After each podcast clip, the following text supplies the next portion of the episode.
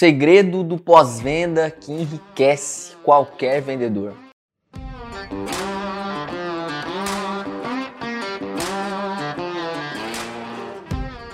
Uma boa parte dos vendedores nunca ouviu falar em funil de venda.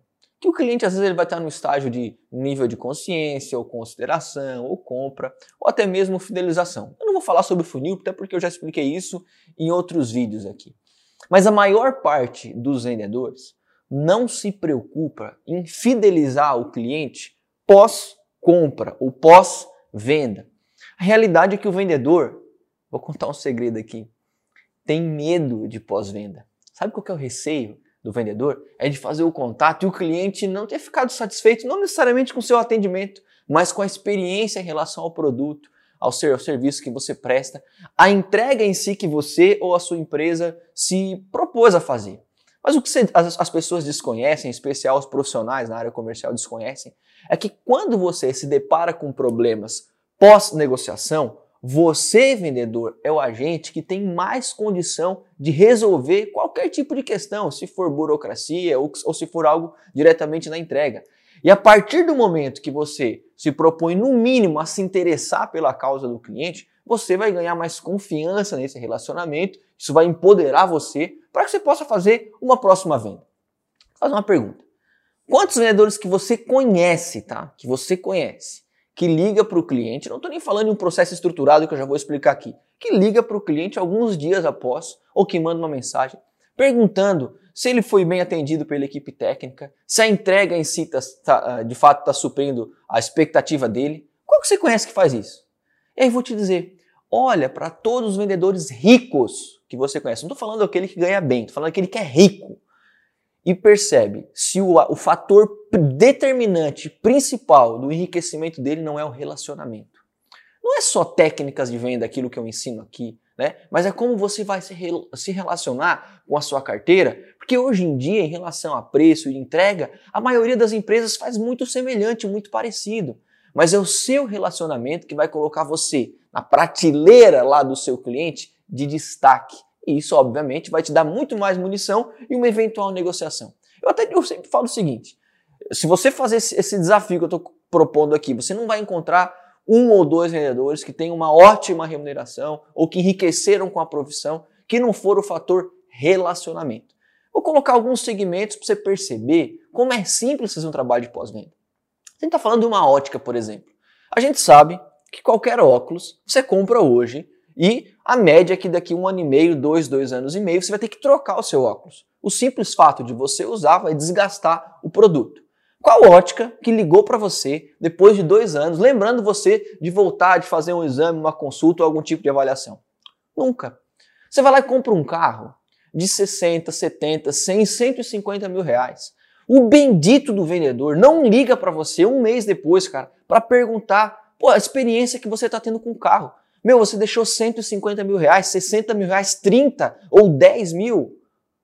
O vendedor não ligou para você, ele não se preocupou. Ele não entendeu que existe um ciclo de venda que esse carro eu não vou ficar com ele para o resto da minha vida. Mas é provável que daqui um ano, um ano e meio, dois anos, três anos, quatro anos, dependendo do perfil do consumidor, ele vai voltar a uma concessionária, ele vai voltar a uma loja. Um vendedor de seguro, cara, quer um caso mais clássico do que isso? Seguro se renova todo ano. Olha, para o vendedor ligar para você para renovação já é um parto. Você imagina ligar para você depois de alguns meses perguntando se você está sendo bem atendido, se você precisou da seguradora em algum momento. As pessoas não fazem isso vendedor de marketing digital.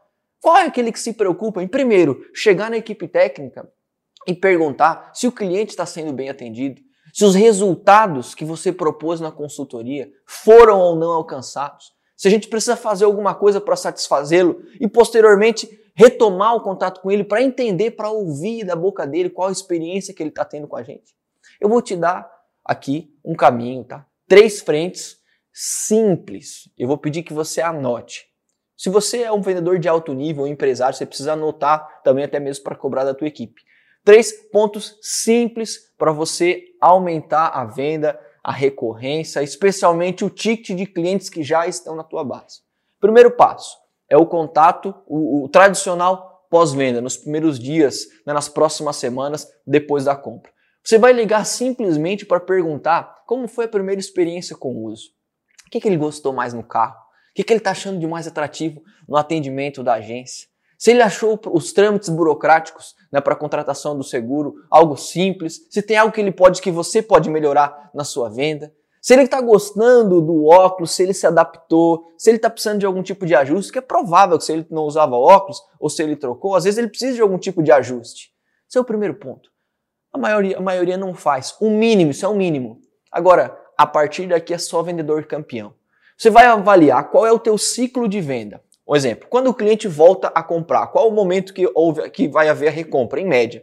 Se você vende carro, você sabe, se é um vendedor experiente, que ele tem um ciclo, quem sabe daqui um, dois, três anos, ele vai voltar a comprar, cogitar a compra. Você vai cravar, colocar na sua agenda a metade desse período. Então, se o ciclo de compra é de dois anos, eu estou falando aqui de um óculos, daqui um ano você vai lembrar desse cliente. Você fez o primeiro pós-venda, você vai lembrar dele. Isso é o mínimo que você precisa fazer. Quando você fazer o contato, você vai dizer que lembrou dele. Pô, Elvis, tudo bem, cara? Eu vi que eu te atendi lá no dia, no dia foi, poxa, cara, foi lá para foi nessa época aqui no ano passado, mais ou menos, não foi em agosto, meio do mês. Cara, eu lembrei de você, lembra aquela vez que você teve aqui, cara, estava com, com um boné, pô, acho que era da Ferrari e tal, pô, parecia engraçado, né, cara? Olha só porque eu tô te lembrando, cara, só para te dar uma dica. Talvez com um ano de uso, as lentes do óculos, elas, po elas podem começar a perder um pouquinho, né, o, o, o, a proteção contra embaçamento. Mas só vou te dar uma dica, cara, se você lavar com com sabão neutro, vou falar aqui de algo que eu não conheço, tá, pessoal? Com sabão neutro, com, com detergente líquido, cara, você vai perceber, cara, que rapidamente elas vão voltar às condições normais de uso. Tá bom, cara? Só queria te dar essa dica mesmo, se precisar de alguma coisa, você me avisa. Um abraço. Você marcou território, ok? Na agenda, no dia a dia, você abriu uma caixinha na mente dele, ele não vai esquecer de você. E algumas semanas, e esse é o último passo, quando fecha-se um ciclo e ele abriria uma janela de recompra, você retoma o contato. Falando, pô, cara, falei que você lembra aquela vez lá sobre a lente embaçada e tal, aquela coisa toda, cara. Não sei se você fez, deu certo, não deu certo. Pois eu tava lembrando, cara, você comprou da gente faz dois anos. Meu, aquela vez, nossa, eu vi em você, não foi nem só um cliente, mas um amigo também, cara. Então, eu quero me colocar à disposição para chamar você para fazer uma avaliação gratuita aqui na gente tem um robô assim aqui na ótica, assim por diante. Pô, vou ficar muito feliz em tomar um café com você, cara. Quando é mais fácil você vir aqui na agência, aqui na, na ótica? No, no final de semana ou na segunda-feira? Olha só, você vai fazer uma abertura simples, eu digo para você, cara. A cada cinco contatos, dois você consegue colocar dentro da ótica para abrir uma negociação. Esses três pontos de pós-venda, lembrar logo após a negociação, metade do ciclo e na recompra, vai fazer com que você tenha uma carteira de clientes sólida, que, vão que vai enxergar você como vendedor profissional, especialista. Você não vai depender mais de leads que a sua empresa gera. Você não vai depender nem só de leads de marketing digital. Você vai ter uma carteira ativa de recompra, que é um cliente que vai negociar com você sem desconfiança, que compra outros produtos, que você consegue fazer mais cross-sell. Você vai, e você vai, você vai olhar no longo, no longo tempo, no médio e longo prazo, a diferença que isso faz no faturamento da empresa e nas suas comissões, tá certo? Vou dar uma dica para organizar toda, essa, toda essa, essa, essa rotina né, de prospecção no médio e longo prazo. É legal que você tenha uma ferramenta. Recomendo que você use um CRM, tem inúmeros bons no mercado, PipeDrive, PipeRun, Nectar CRM, Mosquito, RD, cara, e alguns desses inclusive são gratuitos e você pode estar usando, independente se você vende consultoria, se você presta serviço, se você vende produto, o CRM vai ajudar a organizar a tua rotina, tá certo?